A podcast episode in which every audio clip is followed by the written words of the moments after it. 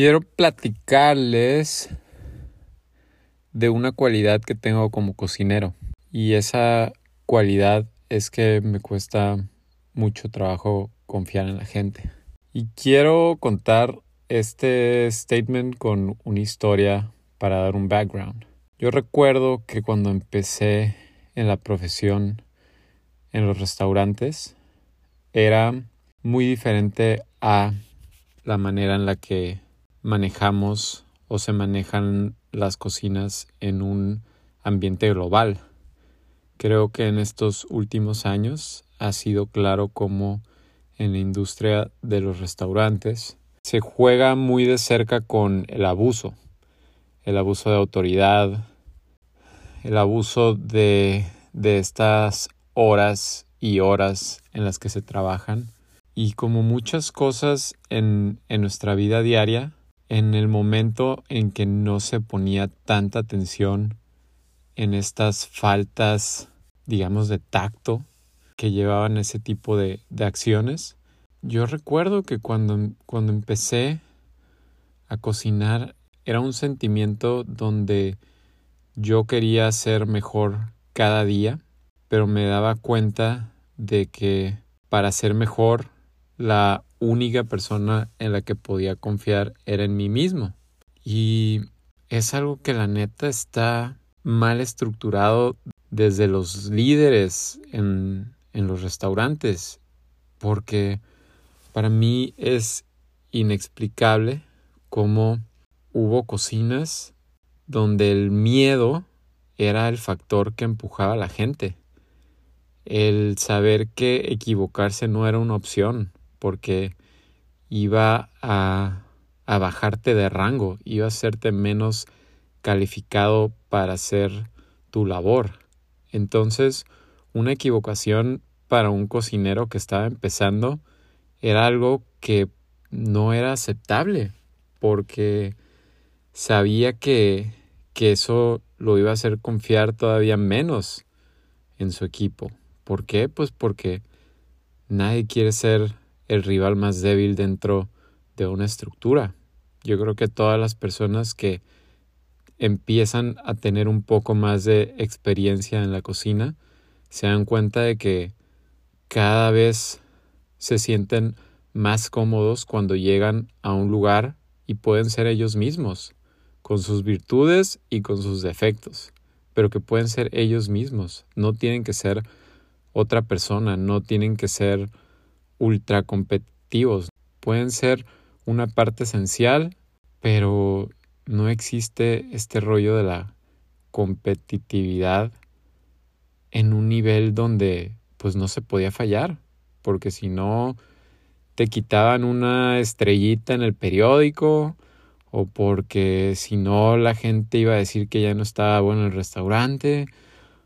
Entonces son todos estos factores que de manera externa afectan el trabajo en un restaurante que pesa, que pesa para un cocinero porque tú cuando estás trabajando y estás pasando tantas horas de la semana con el mismo grupo de personas.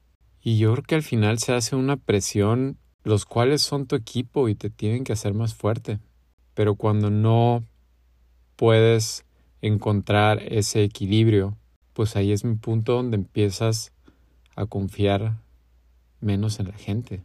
Creo que es algo que para mí tuvo repercusión porque mientras empecé a tener más habilidades y más conocimiento y más ambición para seguir creciendo dentro de una jerarquía donde pude llegar a una posición donde yo manejaba gente pues yo lo único que había aprendido como cocinero era esa manera en la que no iba a confiar en los demás. Nunca me entrené mentalmente para entender que esas personas iban a poner toda su confianza en mis manos y que yo iba a tener que ser exactamente lo mismo. Y me costó muchísimo trabajo, muchísimo, muchísimo trabajo. Y todavía me cuesta.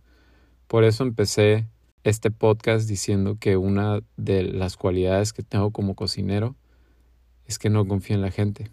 Estoy trabajando muy duro para poder razonar y neta dejar de darme de topes porque me, me cuesta un chingo. Y neta solo lo que puedo pensar es la manera en la que las situaciones donde fui aprendiz me llevaron a ese extremo, me llevaron a ser una persona neurótica, una persona que solo ponía toda la atención en él mismo y no en su equipo. Y no estoy poniendo una excusa, así es la manera en la que ha sido mi recorrido y es parte de lo que me ha tocado vivir, pero sé que por eso mismo ahora tengo que tener la capacidad para entender lo que pasó y para mejorar. Porque a pesar de tener cierto grado de experiencia y ciertos años en el medio, yo quiero seguir siendo mejor cocinero. Cada día que pueda, cada semana que pase, cada vez entiendo más que esto es menos de cocinar y más de ser un líder.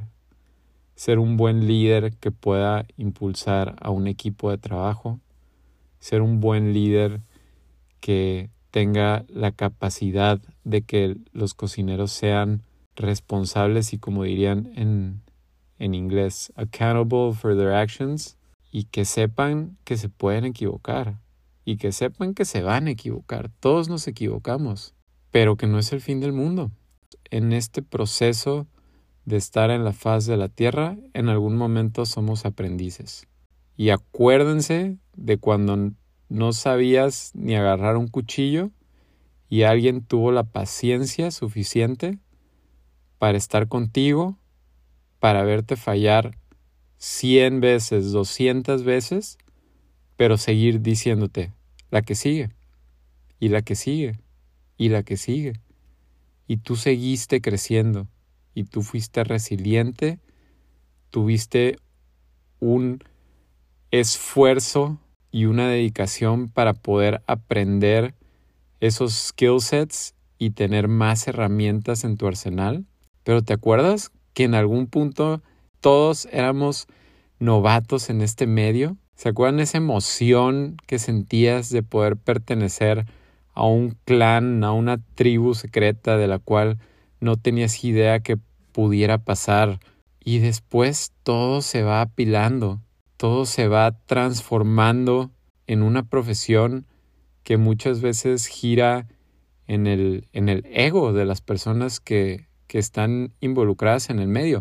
Y la neta está chido, o sea, qué bueno que hay gente con egos grandes, porque esos egos más grandes son los que piensan en locuras y ponen todo sobre la mesa y se arriesgan y hacen que esta industria sea vanguardista y progresiva y que la gente esté interesada.